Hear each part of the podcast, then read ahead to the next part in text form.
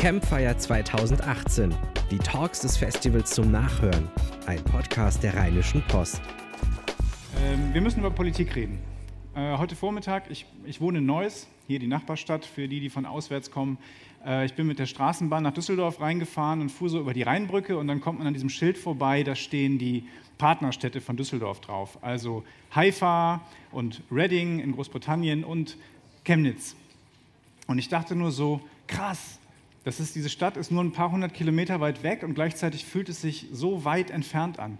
Ich möchte sagen, fast im Moment weiter entfernt als Haifa und Reading. Eine Stadt, wo Nazis auf der Straße rumlaufen und Jagd auf Migranten machen, wo Faschos den Nazi-Gruß, den Hitlergruß machen und ihre Parolen brüllen und ganz normale Leute stehen daneben und finden das total okay.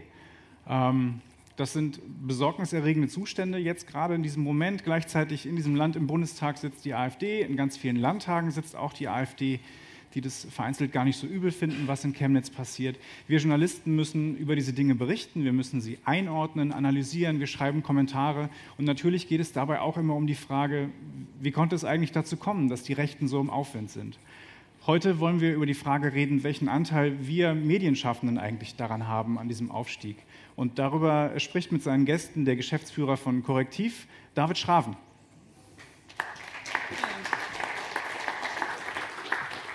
Ja, ich freue mich, dass wir über das Thema sprechen, weil ich glaube, sehr wichtig ist, um auch zu verstehen, wie unsere Gesellschaft weiter funktioniert. Mit dabei ist Liane ähm, Bettnatz, da freue ich mich sehr drüber. Ähm, eine ausgewiesene Expertin in den ganzen Themenbereichen.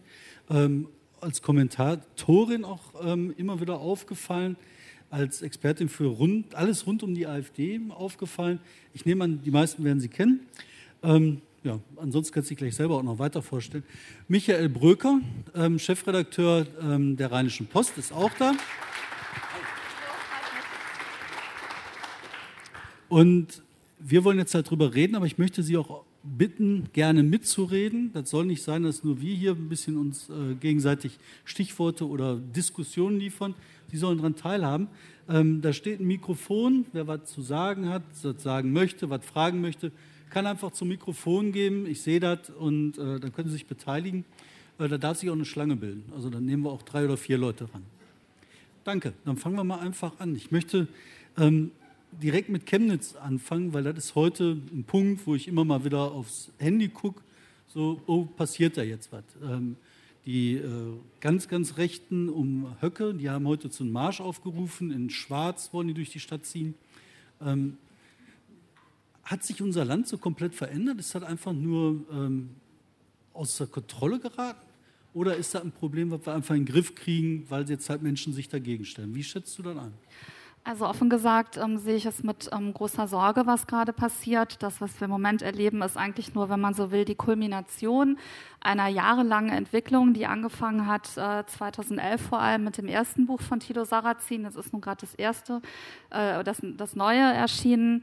Ähm, die neue Rechte, da kommen wir vielleicht noch drauf. Ähm, das sind im Grunde so ein bisschen die intellektuellen Zirkel hinter Björn Höcke, ähm, bezeichnen selber Sarrazin als den Türöffner schlechthin für die Verankerung ihres Gedankengutes in der bürgerlichen Mitte. Dann kam die AfD, Pegida, und jetzt sehen wir eben, dass ein Klima entstanden ist, in dem echte Rechtsextremisten sich wirklich trauen, auch als Mob in Chemnitz durch die Straße zu ziehen. Das wäre vielleicht vor ein paar Jahren noch nicht passiert. Und das eigentlich noch Schlimmere, mit marschieren sogenannte besorgte Bürger, kein Teil der harten rechtsextremen Szene, aber eben Menschen, die keine Notwendigkeit mehr sehen, sich davon abzugrenzen ihrer grenzenlosen Wut auf alle Fremden.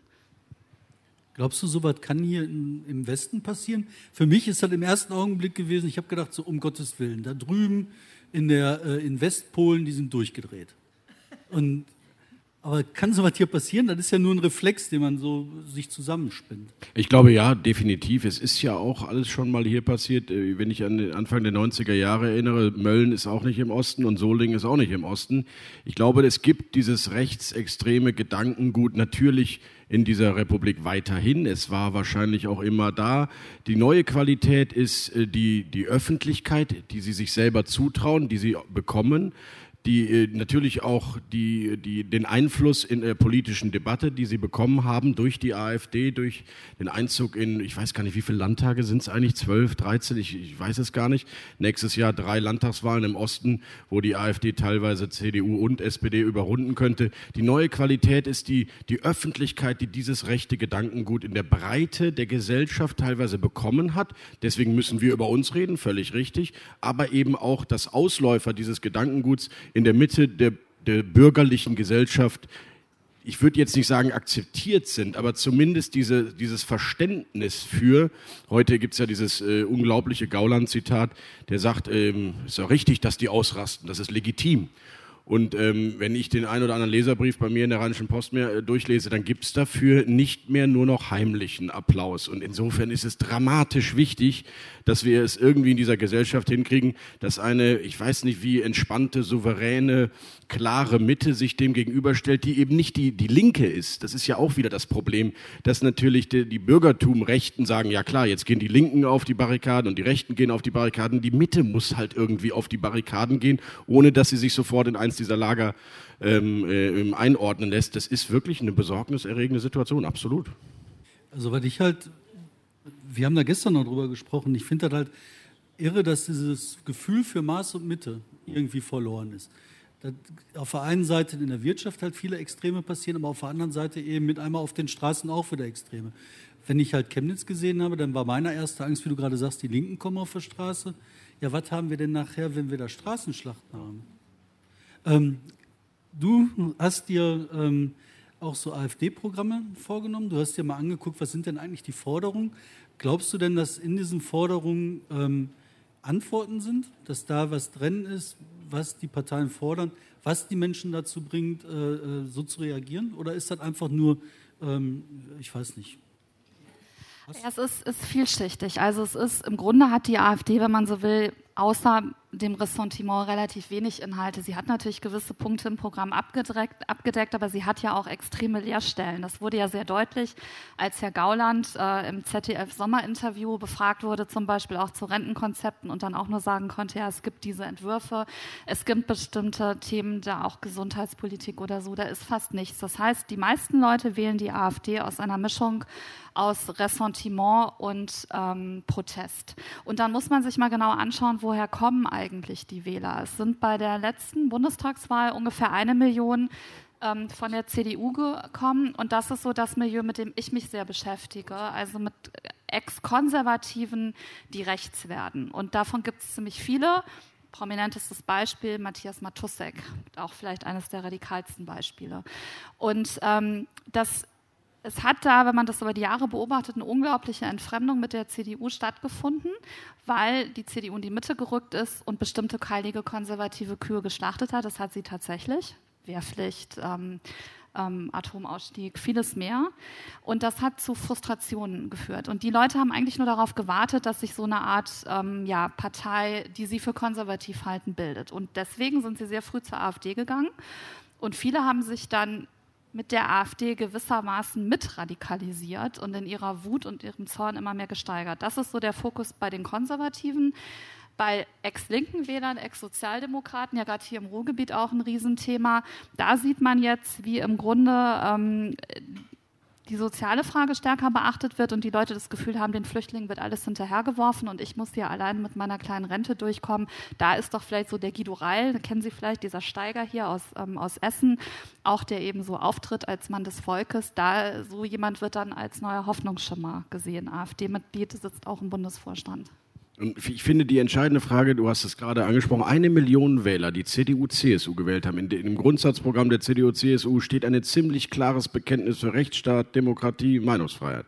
Da sind doch eine Million Menschen, die zur AfD gewechselt, die können ja nicht alle plötzlich völlig rechtsextreme, dumpfe Backen sein. Das kann ja nicht sein. Also ist doch jetzt die Frage, wie schaffen wir es auch als Medien in der öffentlichen Debatte, ein, äh, ganz vorsichtig zu differenzieren. Du kannst jetzt eben die, jeden, nicht jeden als rechts darstellen. Und ich diskutiere darüber immer wieder in der Redaktion, weil es gibt Leute, die sagen, du musst jetzt sofort bei jedem Halbsatz musst du äh, die, die Keule rausholen, das sind Rechte, während den Anfängen. Ich bin ja tendenziell dabei. Trotzdem verlieren wir, glaube ich, einen Teil dieser ehemals wie auch immer gearteten bürgerlichen oder äh, sozialdemokratischen Wähler, wenn du sie jetzt beschimpfst und äh, stigmatisierst. Und das ist für mich die Frage, wie viele davon kriegst du eigentlich wieder in einen konstruktiven Dialog, kriegst du zurück? Und das geht eben nur, indem auch die Volksparteien, indem wir Probleme lösen. Jetzt kann man aber, jetzt kann man die These vertreten, Armin Laschet und Co., äh, wir reden schon viel zu viel über Migranten und äh, Flüchtige und Integration, das ist nicht das Thema. Halte ich für einen völligen Schwachsinn. Die AfD war im Januar 2015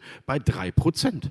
Die war einfach nicht mehr da, die war nicht existent. Das war eine tote Partei. So, jetzt kannst du sagen, Merkel hat äh, alles richtig gemacht in der Flüchtlingspolitik, in Ordnung, aber trotzdem ist natürlich mit diesem Thema, du hast das ZDF-Interview von Gauland angesprochen, ist die AfD wieder erstarkt. Der hat kein anderes Thema als die Angst vor Zuwanderung. Es ist nicht die Angst vor Zuwanderung, es ist die Angst vor muslimischer Zuwanderung. Punkt. Das ist das Thema der AfD. Das sind die Ängste. Entweder wir kriegen das also hin, dass es eine Art nationalen Konsens, einen Integrationskonsens, dass die sich da einigen, dass es klare Beschlüsse gibt, dass es eine klare Identität gibt. Was wollen wir von denen? Wer darf kommen? Wie wird es geregelt? Das musst du zwei Jahre lang äh, prioritär angreifen und dann hast du vielleicht das Thema irgendwann mal so geregelt, dass die sich dort nicht mehr wiederfinden. Ich finde, das ist zentral. Die Politik in der Mitte muss klar sein, die muss verständlich sein, die muss rechtsstaatlich natürlich was wasserfest sein und dann werden viele von denen zurückkommen und trotzdem werden wir auch mit einem rechten Bodensatz in dieser Republik wahrscheinlich leben müssen. Das ist meine These. Ich finde einen Punkt, den du gerade angesprochen hast, extrem wichtig, weil wir hatten ja, das war damals der Bundestagswahlkampf, ähm, wo alle um den Elefanten im Raum Riesenbogen gemacht haben, wo halt diese Flüchtlingskrise kein politisches Thema war. SPD und äh, CDU haben sich über alles Mögliche unterhalten. Die haben sich versucht zu streiten, was ja auch nicht so wirklich geklappt hat. Aber egal, anderes Thema. Ähm, jedenfalls ähm, wurde über diese, diese äh, Flüchtlingskrise oder wie man das immer nennen will, gar nicht so öffentlich debattiert. Da wurde nicht, nicht zum polarisierenden Streitpunkt innerhalb der politischen Auseinandersetzung im Wahlkampf.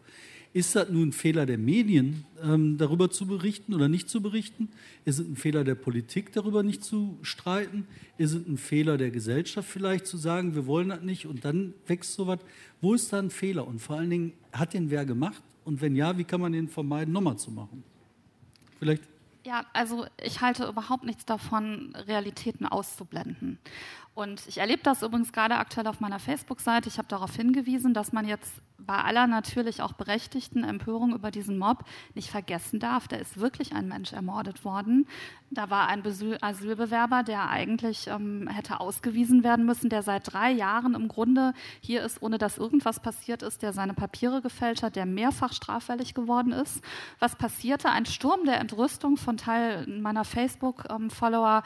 Wie kann man nur und äh, du stärkst die Rechten? So, das entwickelte sich dann zu einer sehr kontroversen Diskussion, unter anderem mit Teilen der Autoren von Mit Rechten reden. Und wir haben halt versucht klarzumachen, also dieses Verschweigen oder Herunterdimmen, das bringt gar nichts. Man muss ehrlicherweise auch sagen, natürlich ist es Quatsch, was die AfD daraus macht, die Messermigration. Fakt ist aber auch, es gab diverse Messerattacken, es sind Mädchen gestorben und das macht, beunruhigt die Leute. Das heißt, es gibt Fragen und man muss mit diesen Themen besonnen umgehen. Wenn man so tut, als seien sie gar nicht da, ähm, dann passiert nichts. Es gibt ja Gott sei Dank auch den Entwurf des Einwanderungsgesetzes. Ähm, auch da, natürlich, da geht es um, um, Fachkräfte, die kommen sollen, da geht es nicht um Asylbewerber. Aber dass man einfach insgesamt die Debatte sachlich führt, ist, glaube ich, ein, ganz, ganz eines der wichtigsten Maßnahmen überhaupt, um, um der AfD wieder das Wasser abzugraben. Ich könnte dir gar nicht mehr zustimmen als das, was du gerade gesagt hast. Und was doch verrückt ist, wir Journalisten schreiben in jedem zweiten Leitartikel, ich glaube, ich habe es dieses Jahr wirklich siebenmal geschrieben, Maß und Mitte. Siebenmal, mindestens. Also die Leitartikel kannst du inzwischen Copy-Paste machen. Copy-Paste. Es ist ja das Gleiche, wieder einen Vorfall und wieder rufen wir auf zu Maß und Mitte. Die Frage ist, haben wir selber eigentlich Maß und Mitte in der Berichterstattung, sagen wir mal, seit 2015 durchgehalten? Und da würde ich mal sagen, wahrscheinlich nicht. Ich erinnere an das TV-Duell im Bundestagswahl. Da war dann plötzlich zwei Drittel Flüchtlingspolitik. Gab es ja auch zu Recht auch wieder Riesenärger. Es gibt wichtigere Themen in diesem Land, wie Mietwohnungen, äh, Infrastruktur, Bildung, alles richtig. Dann haben die wieder überdreht. Warum schaffen wir nicht auch in der Berichterstattung Maß und Mitte? Warum machen wir nicht eine Seite über den brutalen Mord eines Asylbewerbers, der eigentlich hätte ausgewiesen werden müssen? Und auf der anderen Seite machst du eine dramatische, äh, rechtsextreme, schlimmer Mob, unfassbare Verhältnisse. Beides klar, nüchtern, sachlich, ruhig, beides eine ähnliche Größe. Und am nächsten Tag machst du das halt wieder. Warum schaffen wir auch nicht Maß und Mitte? Dann ist ja klar, dass man uns immer jeweils für die eine oder die andere Sache auch missbrauchen kann. Ich, deswegen haben wir Medien meines Erachtens wirklich eine relativ große Rolle in diesem Spiel. Ähm, bevor ich die erste Frage, wie gesagt, Sie können alle gerne fragen, ähm, dran nehme, möchte ich noch kurz eine Sache dazu bringen. Ähm, was mir halt auch aufgefallen ist bei der Wahlkampfberichterstattung, die war oft daraus ausgerichtet oder ist so oft daraus ausgerichtet, das zu berichten, was die äh, handelnden Personen vorgeben. Also man guckt nicht das Problem an, sondern man guckt das an, was halt Merkel macht, was, weiß ich nicht, wer da gerade handelt, was der macht, das wird beobachtet, darüber wird berichtet. Aber das, was halt als Problem dahinter steht, nicht so sehr. Und ich glaube, das ist ein Ding, das ist wahrscheinlich für uns Medien eher ein Problem. Aber jetzt die Frage bitte tatsächlich dazu eine Frage, um mich kurz zu erkennen zu geben. Ich bin Volontär bei der Funke Mediengruppe. Können Sie ein bisschen näher rangehen? Ich kann Sie ganz schlecht hören. Um mich einmal kurz zu erkennen zu geben, ich bin Volontär bei der Funke Mediengruppe, also diese Zeitung, die eine Zeitung rausbringt, die mehrere Zeitungen hat. Ähm, ich wundere mich ein bisschen darüber, dass Begriffe, und ich glaube, das ist das große Problem meines Erachtens nach, und das ist auch eine sehr deutsche Tradition, irgendwie vermischt werden, die nichts miteinander zu tun haben, dass Hysterie erzeugt wird, auch von Zeitungen und auch von unserer Seite.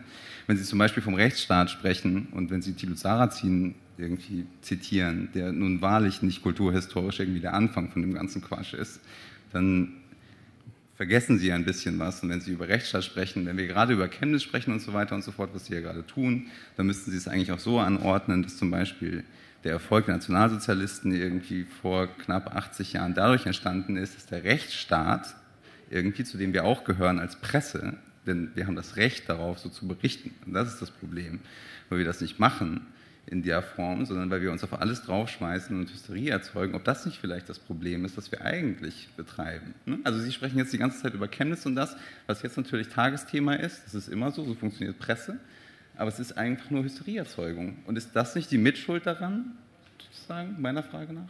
Ja, also wir haben auf jeden Fall mit Chemnitz angefangen, danach ging es um andere Sachen.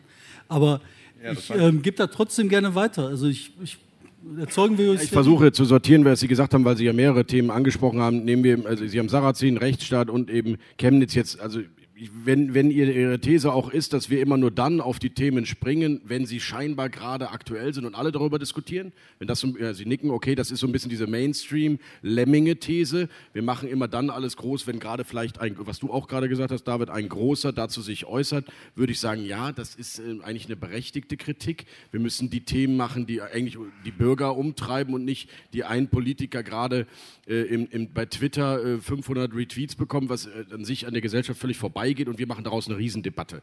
Äh, da haben Sie recht. So, und das haben wir natürlich jeden Tag in der Redaktionskonferenz. Wir haben alle unsere sozialen Filtersysteme, wir haben alle unsere Sozialisierung. Unsere ist natürlich auch noch sehr medial geprägt. Das heißt, wir müssen uns, dazu gibt es eben bei uns auch Modelle, die, die nicht jeder so toll findet in der Redaktion, wir müssen uns dazu zwingen, rauszukommen äh, aus den üblichen Debatten. Wir schauen ja auch in die anderen Medien, dann machen die das groß, dann denken wir, oh, muss ich das nicht auch groß machen? Ich weiß ja, wie wir Spiegel Online oder Süd Süddeutsche oder FAZ anschauen, oh, die machen das aber mit einer großen Seite, haben wir das verpasst, das Thema? Das ist ja ein Satz, der ständig vorkommt. Äh, ja, stimmt. Und wir müssen Mechanismen entwickeln in den Redaktionen, dass wir die Themen erkennen, die wirklich wichtig sind und nicht die Themen, die aus einem medialen Hype heraus zwei, drei Tage hochschießen. Klar. Darf ich Ihnen dazu noch kurz eine Klar. Zwischenfrage, dann bin ich auch fertig. Aber also das, was Sie ja sagen, das, das stimmt ja tatsächlich in irgendeiner Form. Ist die Frage, ob man nicht sich genau damit nämlich irgendwie das, was Journalismus eigentlich nicht machen sollte, nämlich bequemt, indem man das zeigt, was sowieso selbstredend offensichtlich der Fall ist.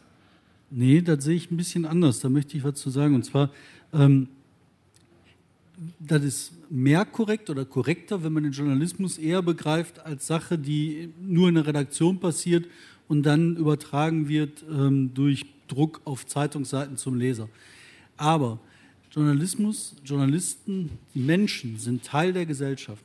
Das heißt, über das, worüber die Gesellschaft redet, das kommt zu den Reportern, von den Reportern kommt zurück zu den Menschen. Und dieser Kreislauf, dem kann man sich nicht entziehen, indem man sagt, wir als Medienmacher erziehen die Menschen durch das, was wir berichten, sondern das, was die Menschen hören, interessiert, woran die, worüber die mehr wissen wollen, das ist das, was aktuell auch stattfinden muss, worüber man auch berichten muss. Ja. Wenn man das nicht macht, ja, dann entzieht man sich der Gesellschaft. Der zweite Teil ist, ähm, dass man aber auch natürlich die Hintergründe machen muss, dass man natürlich auch die Geschichten machen muss, die einem nicht vorgegeben werden, weil man nicht aus der Gesellschaft reflektiert, sondern weil einer was handelt. Aber es ist schon wichtig, wer in diesem Kreislauf drin ist. Ja, klar. Den du beschreibst. Ne? Der führt ja auch dazu, dass wir bestimmte Themen ständig und immer wieder machen. Und den Gesellschaft, Gesellschaftsbegriff, den Sie haben, der ist geprägt eben von einem gewissen Gesellschaftsbegriff, der erkämpft worden ist. Und die Pressefreiheit zum Beispiel, deswegen wundere ich mich darüber, dass ständig das Wort Rechtsstaat, das so wahnsinnig unwog ist heutzutage, auch in allen Zeitungen, und das Wort legitim, das im Übrigen nichts in irgendeiner Form mit Berichterstattung zu tun hat, weil es da um Recht geht, irgendwie benutzt wird für solche Fälle. Und was Sie nämlich sagen, und deswegen regt mich das irgendwie so auf, mich persönlich, ist, dass Sie sagen, wir sind Teil der Gesellschaft, das ist richtig, aber die Gesellschaft, in der wir sprechen und in der wir frei sprechen können, die ist eben durch Gesetze legitimiert und die Pressefreiheit auch. Und deswegen muss man sich schon meines Erachtens nach die Menschen in diesem Land und auch in allen anderen Ländern dazu erziehen, dass wir diese Form, die lange erkämpft worden ist über Jahrhunderte und Jahrtausende, das weiß jeder, der sich ein bisschen eingelesen hat, irgendwie, dass man die halten muss. Und das muss man in der Form machen, meines Erachtens nach, und das mache ich jetzt sehr persönlich, indem man nicht auf jeden Schwachsinn draufspringt, der sozusagen populistisch ist. Und das machen Zeitungen, für die ich auch arbeite, genauso wie alle anderen. Alles klar.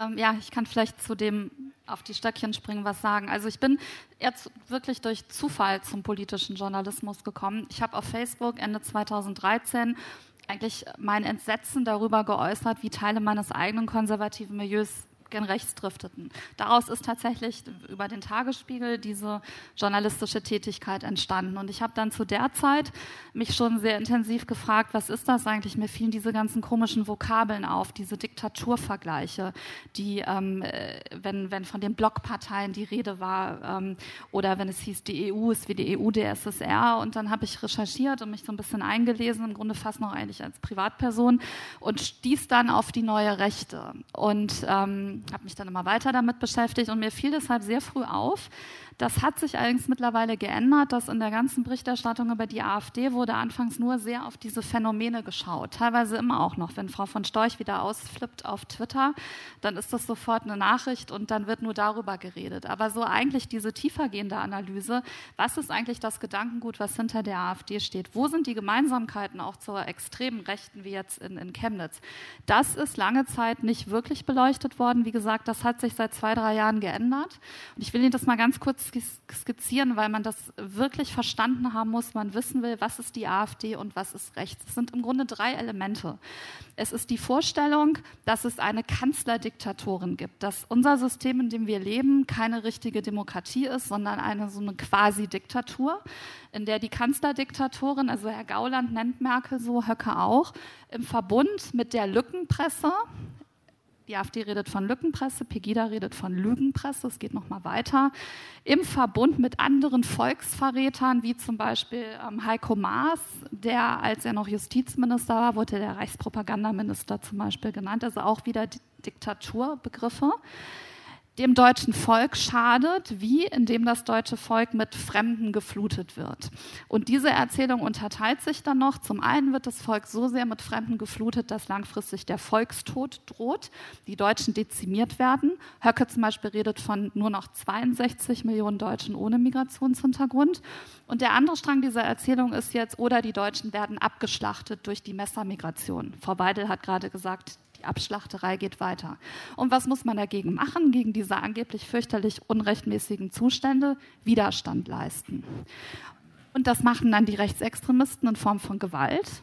Und die anderen schreien nur Widerstand. Aber im Kern ist es die gleiche Erzählung. Und die verfängt und die mobilisiert so viele Leute. Die entscheidende Frage ist ja, wie viele sind das von diesen 15 Prozent, die 2017 gewählt haben? Wie viele sind das? Wie viele denken so? Weil diese, diese, die, diese, die, ich teile alles, was du gerade gesagt hast. Das ist ganz schlimm, das ist wirklich schwierig, das ist echt besorgniserregend, diese Gruppe. Wie viele sind das? Ich glaube, dass du die auch nicht, ich habe kein äh, politisches, demokratisches Mittel zur Hand, wie man die erreicht. Das sind die, die diskursunfähig sind. Wie viele sind das und muss dann nicht, und selbst, es werden weniger sein als 15 Prozent, schätze ich jetzt mal. Wie kriege ich die anderen von denen gelöst? Das ist, muss doch die Frage sein. Die Frage ist da vorne. Ich glaube, oder steht ihr da nur so? Genau, ich würde einmal kurz darauf eingehen. Ich muss gerade bei Ihnen, bei der Frau da oben, schon ein paar Mal den Kopf schütteln. An einer Stelle möchte ich jetzt, ähm, ich sage widersprechen. Das ist das Beispiel Heiko Maas mit dem Netzdurchsetzungsgesetz, wo ähm, ich der Meinung bin, das geht schon einen Schritt zu weit, dass wir unsere Demokratie tatsächlich, unseren Rechtsstaat, der jetzt davor schon gefallen ist, dass wir den tatsächlich angreifen, dass wir ihn meiner Meinung nach schon ähm, ich sage reif schießen für das nächste totalitäre System auf deutschem Boden. Von welcher Seite das kommen mag, ist die Frage. Und um das Ganze auszuführen, das Netzdurchsetzungsgesetz, das war ähm, einfach nur als Begründung dafür, es war so erfolgreich, dass es schon von einem anderen Staat übernommen wurde, die sich das als Beispiel genommen haben, um eben selber Internetzensur zu betreiben. Und ja, dieser Staat ist, Sie können einmal raten, das Böse schlechthin ist es Putins Russland die unser Gesetz hier nachmachen. Und ich bin der Meinung, ich finde es schade, dass man so eine Information meiner Meinung nach in erster Linie aus, ähm, sagen wir es, rechten Kreisen, aus alternativen Medien aufbereitet kriegt und das jetzt hier nicht. Halt nicht.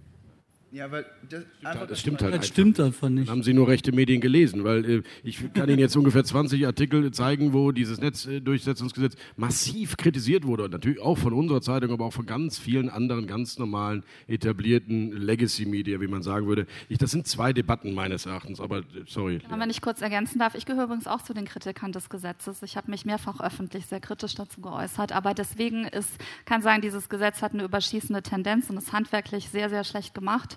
Aber deswegen ist derjenige, der es auf den Weg gebracht hat, nicht der Reichspropagandaminister. Und das ist übrigens auch, das ist auch ein Riesenproblem.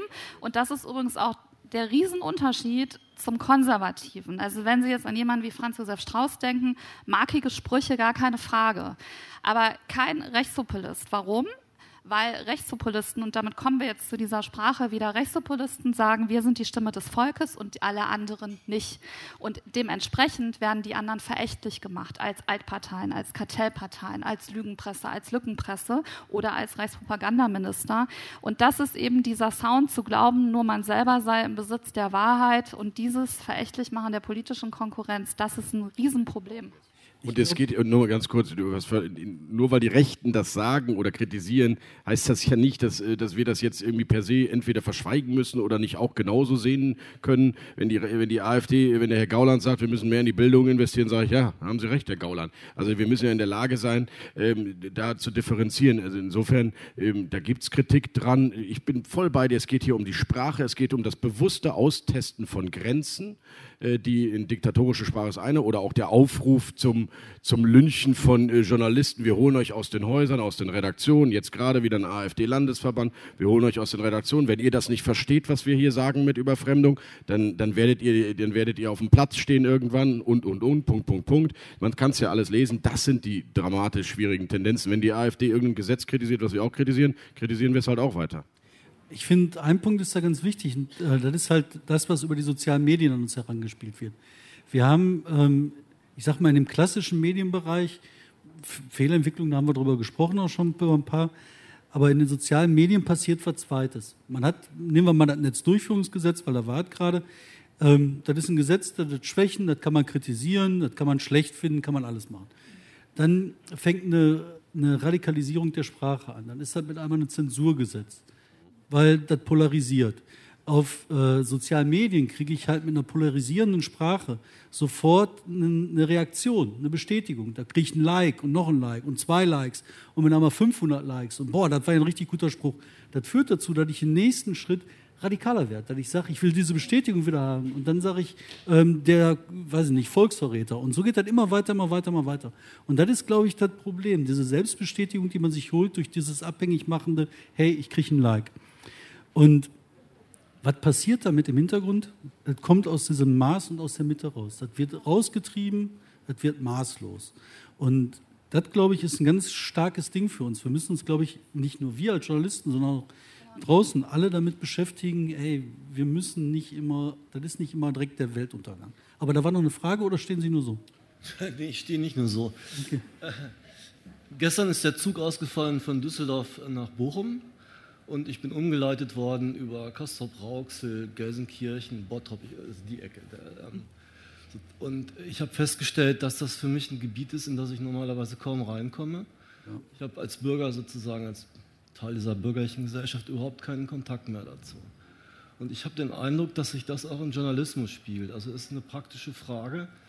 Ähm, gibt es sowas wie einen Elfenbeinturm, in dem wir eigentlich sitzen? Erreichen wir noch das, was dann, wenn man in Gelsenkirchen im Hauptbahnhof wirklich landet, was man sieht als, äh, sozusagen aus der bürgerlichen Schicht und hat man überhaupt eine Kommunikation mit den Leuten, die da sind? Das möchte ich ganz doll unterstützen. Ich will ein kurzes Beispiel geben wegen dem Rall, wo du gerade schon drüber gesagt hast. Ähm, der Rall kommt aus Altenessen, der AfD-Bergmann. Ähm, klassischer SPD-Wählerbezirk seit Arno Tuck. Also da, das ist wirklich SPD-Herzgebiet. Was ist passiert? Ähm, die Berichterstattung, also das, was in den Stadtteilen passiert, wird gemacht von Menschen, die nicht mehr in Altenessen wohnen. Die wohnen im Süden von Essen, wo es wohlhabender ist, besser ist, schöner ist. Die fahren zur Arbeit in ihre Redaktion, schreiben ihre Artikel, aber leben da nicht. Das heißt, sie sind aus dem sozialen Umfeld raus. Wenn du aber aus dem sozialen Umfeld raus bist, dann kriegst du auf dem Fußballplatz nicht mehr mit, hey, da passiert das und das. Oder du kriegst nicht mit, oh, da kann ich mich abends nicht hintrauen, da habe ich Angst. Ich kriege ganz viel nicht mit. Ich kriege nicht mit, dass es Ratten auf der Straße gibt. Und dadurch verfällt die Berichterstattung. Die entwickelt sich auseinander von dem, was tatsächlich in der Straße passiert. Und das führt dann im zweiten Schritt dazu. Und das ist dieser große, große, verdammt schwere Bruch, der in Altenessen passiert ist. Und dann findet sich jemand wie der Reil, der sprechen kann, der sozialdemokratisch verwurzelt ist, der glaubhaft ist, der auch nicht total bekloppt ist. Und mit einmal ist da einer, der redet über die Ratten auf der Straße. Der redet drüber, was da ist. Und die Leute fangen an zu sagen, ja, das ist genau richtig, das ist mein Mann. Es ist ein wirklich wichtiges Thema, was Sie da ansprechen. Und ich mache mir jetzt mal unbeliebt, weil ich habe natürlich irgendwie auch von Anfang an versucht, in den Redaktionen irgendwie das zu den aufzuoktroyieren, dass wir da wieder hinkommen müssen, andere Wege gehen, rausgehen, weg aus der Redaktion, hin in die Stadtteile, wo man gar nicht mehr lang fährt, weil man irgendwie den eigenen Weg immer fährt, raus aus den eigenen Facebook-Gruppen, raus in die anderen Netzwerke und habe dann sowas wie einen Reportertag einführen wollen, jeden dazu zwingen, der muss einmal im Monat raus und muss ganz woanders hingehen. Ist, und dann haben die natürlich mich alle belächelt, haben gesagt, ja, wenn wir zehn Seiten am Tag machen müssen mit fünf Leuten, wie soll ich eigentlich noch einen Reportertag unterbringen?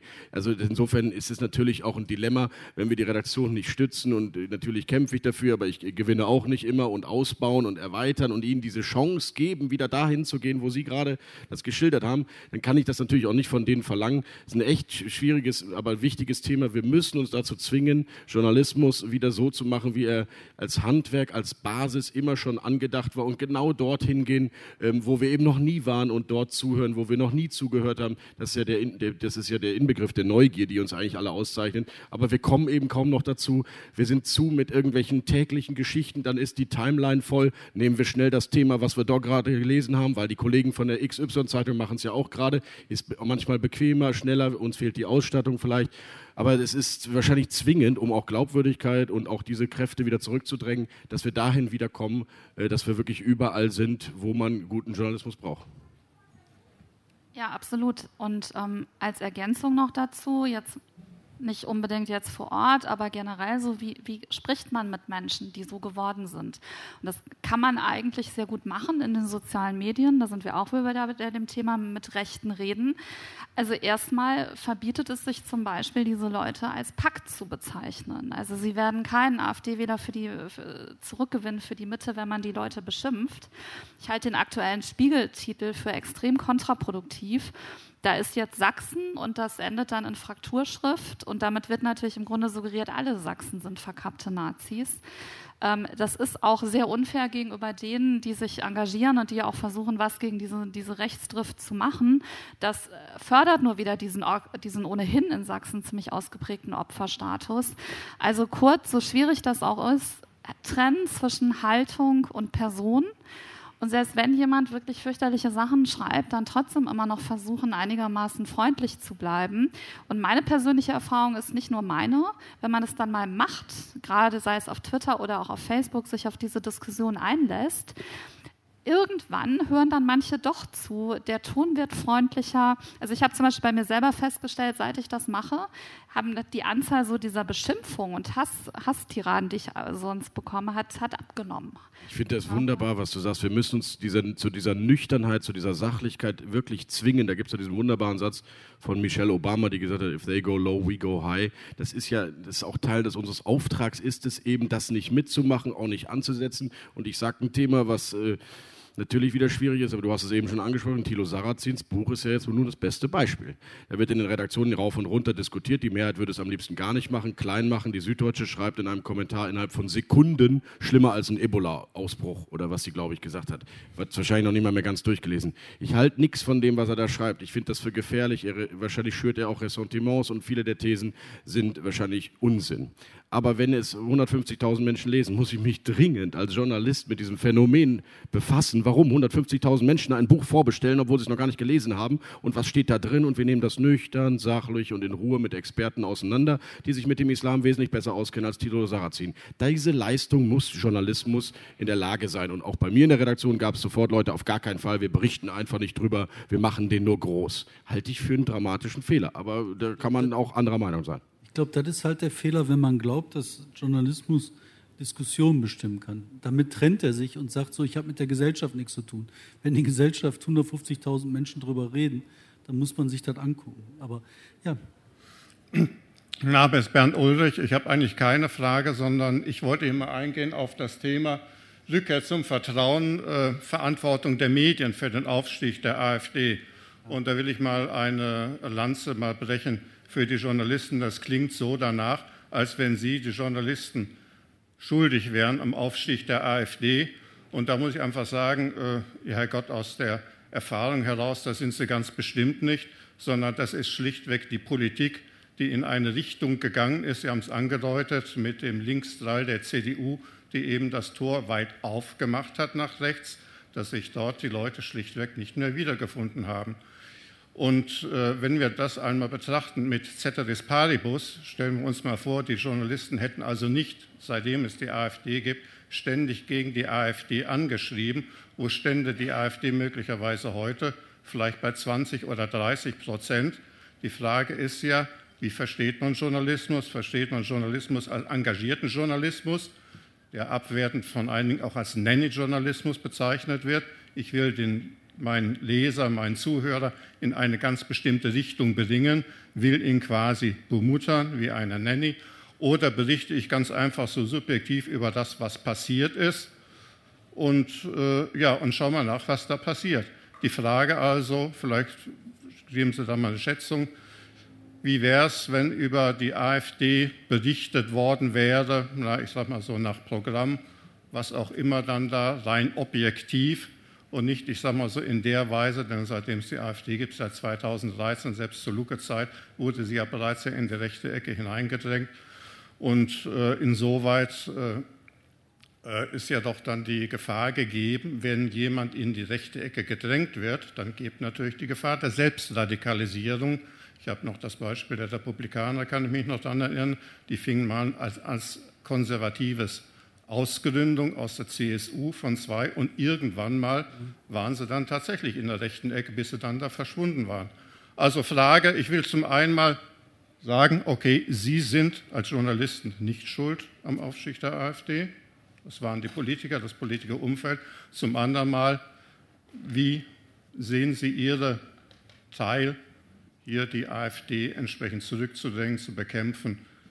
Äh, oder was können Sie dort besser oder schlechter machen? Liliane zuerst mal. Genau. Also Sie haben ja ähm, mehrere Punkte angesprochen. Ähm, also es ist nicht nur die Schuld der Politik. Man darf eines nicht vergessen. Es gibt in Deutschland schon seit Jahrzehnten eine sehr aktive, neurechte, publizistische Szene. Das prominenteste Blatt ist die Junge Freiheit. Das sind die immer schon auch äh, im Grunde konservative und rechte Themen vermischen. Die haben die AfD von Anfang an wohlwollend begleitet und viele, die das lesen, sind deshalb auch darauf aufgesprungen. Da hat man nur darauf gewartet, dass so eine Partei entsteht. Das ist massiv gepusht worden. Es ist also nicht so, dass das einfach nur, weil jetzt die äh, CDU in die Mitte gerückt ist. Wie gesagt, auch einer der Faktoren, aber es ist ein bisschen vielschichtiger.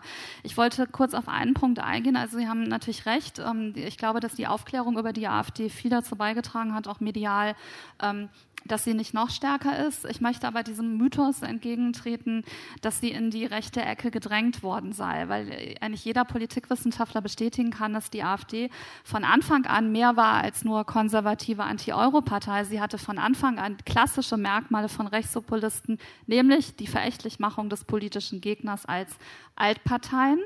Und ähm, für mich eigentlich so das, das krasseste Beispiel.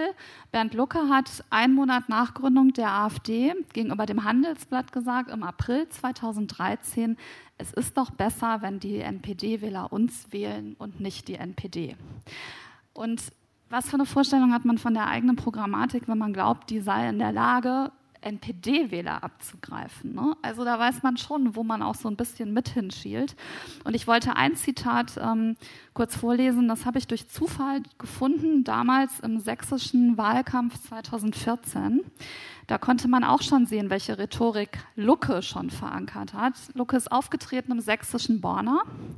Wie gesagt, vier Jahre her und sagte, die Sachsen haben gezeigt, dass sie sich Politiker vom Halse schaffen können, von denen sie sich nicht vertreten fühlen, von denen sie sich vielleicht sogar verraten fühlen.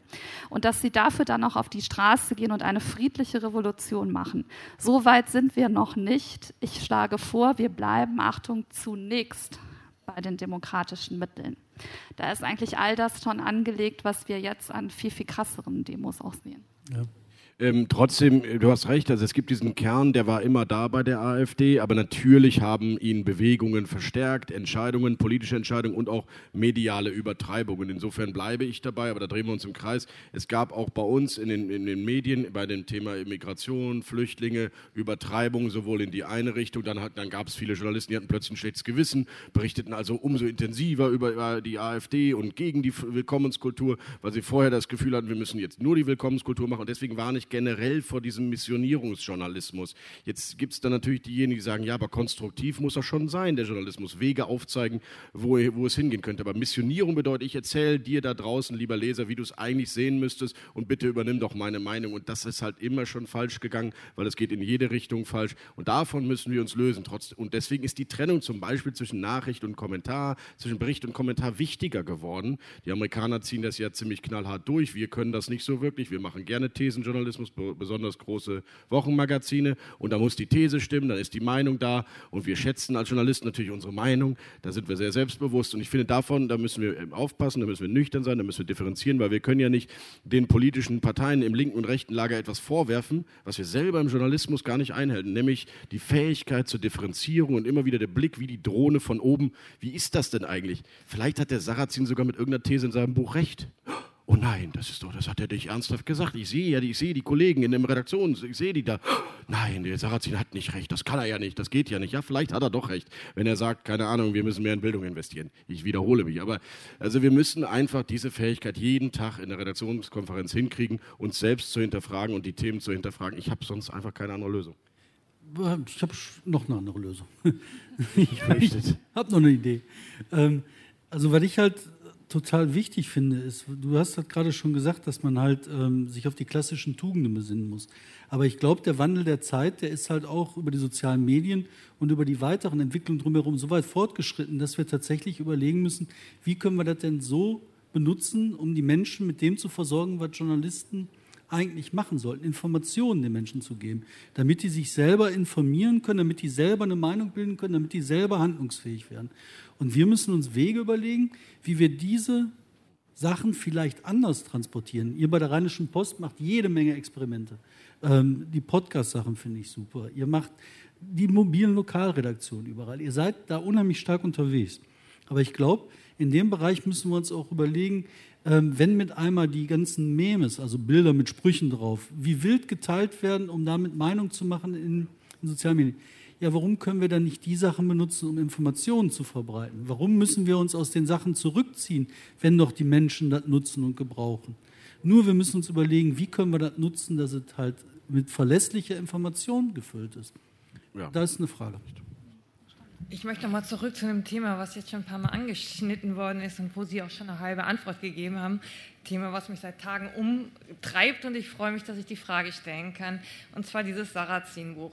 Der Verlag, der Verlag hat das Buch nicht verlegt sein, ähm, weil es angreifbar ist. Das ist jetzt in einem Nischen-Mittelfinanzverlag erschienen, ähm, wo es sonst keiner finden würde. Es ist ein Faktencheck unterworfen worden, ähm, den hat das Buch nicht gut überstanden. Das Buch wird in jeder Zeitung besprochen, in jeder Zeitung, das war sogar in den Nachrichten. Ähm, das würde kein Mensch lesen, wenn es nicht alle besprechen würden. Sie sagen jetzt, ich glaube, das ist so ein bisschen die Henne und das Ei. Und es lesen jetzt, glaube ich, auch viele Leute, die eigentlich gegen Sarrazin sind, einfach aus Neugierde. Also ich habe mich letztes Jahr erwischt oder vor zwei Jahren, da war er zweimal in Düsseldorf.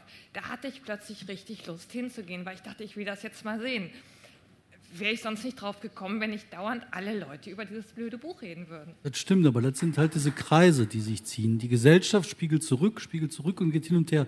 Und mit dem kleinen Verlag, das kann ich ganz schnell aufklären. Da geht es einfach um Geld.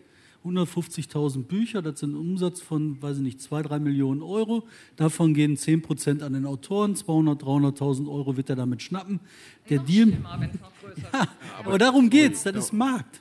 Entschuldigung, ich, ich, kann das echt, also ich sehe es einfach echt anders. Das, äh, erstens mal waren meines Erachtens die ersten Berichte waren darüber, dass es bei Amazon Vorbestellungen auf das Buch gibt, bevor irgendwo irgendwo mal eine Rezension stand. Das hat jetzt nicht Sarrazins äh, Beraterstab geschickt an die Medien lanciert oder äh, Amazons Buchchef, sondern es gab Vorbestellungen auf ein Buch von Sarrazin in einer Höhe, wie wir es bisher zumindest in diesem Jahr nicht kannten. Ich will mal eins sagen, wir, wir schreiben über politische Bücher von Markus Söder, äh, also das können Sie Sie eigentlich gar nicht lesen. Das sind, das sind, der, der verkauft vielleicht 10.000 Stück, der kriegt aber eine schöne Rezension bei uns, politisches Buch Markus Söder. Wen interessiert das denn eigentlich? Aber offenbar interessiert 120.000 Menschen, was dieser Sacherzin geschrieben hat. So, da muss ich halt einen Weg finden, wie ich damit umgehe. Aber ich kann einen Weg nicht finden, ignorieren. Nein, das geht nicht. Ich kann das nicht ignorieren. Man muss einfach sehen, der große Unterschied ist, wenn jetzt Sarrazin vor 30 Jahren geschrieben hätte oder vielleicht 20 auch noch, der hätte es das Internet nicht gegeben.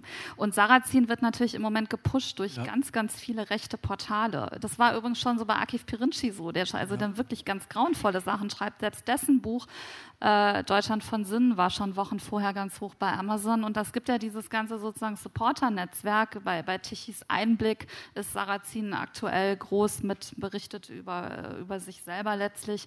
Also da muss man schon gegenhalten. Was ich jetzt äh, insgesamt finde in den, in den Rezensionen, nicht bei der SZ-Ebola-Geschichte, aber ähm, an sich äh, hat sich was verändert im Vergleich zum anderen Buch. Ähm, also, die, also da war noch große Unsicherheit, wie ordnet man das ein? Frank Schirmacher hat große Texte dazu geschrieben, wirklich auch gut und man wusste nicht so recht, es ist diffus.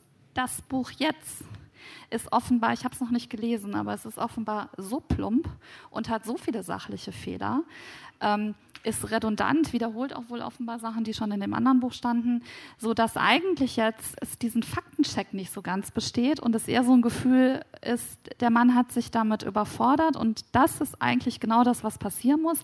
Nüchterne Analyse und was mich zum Beispiel sehr positiv überrascht hat, selbst der Cicero verreist es online. Ähm, und da habe ich eigentlich auch damit gerechnet, weil Sarrazin da ab und an veröffentlicht, dass das eher wohlwollend sein wird. Ist es nicht. Also sprich, ähm, diese Aufklärung ähm, wird sicherlich auch dazu führen, dass jetzt viele sehr gebildete Leute, die dachten, na, vielleicht hat Sarrazin doch recht, vorsichtiger werden. Ich, ja, danke, ähm, das überzeugt mich doch ein bisschen. Aber was, was ganz lustig ist, auch das ist Markt. Der musste die 200 Seiten vollschreiben und hat einen Abgabetermin.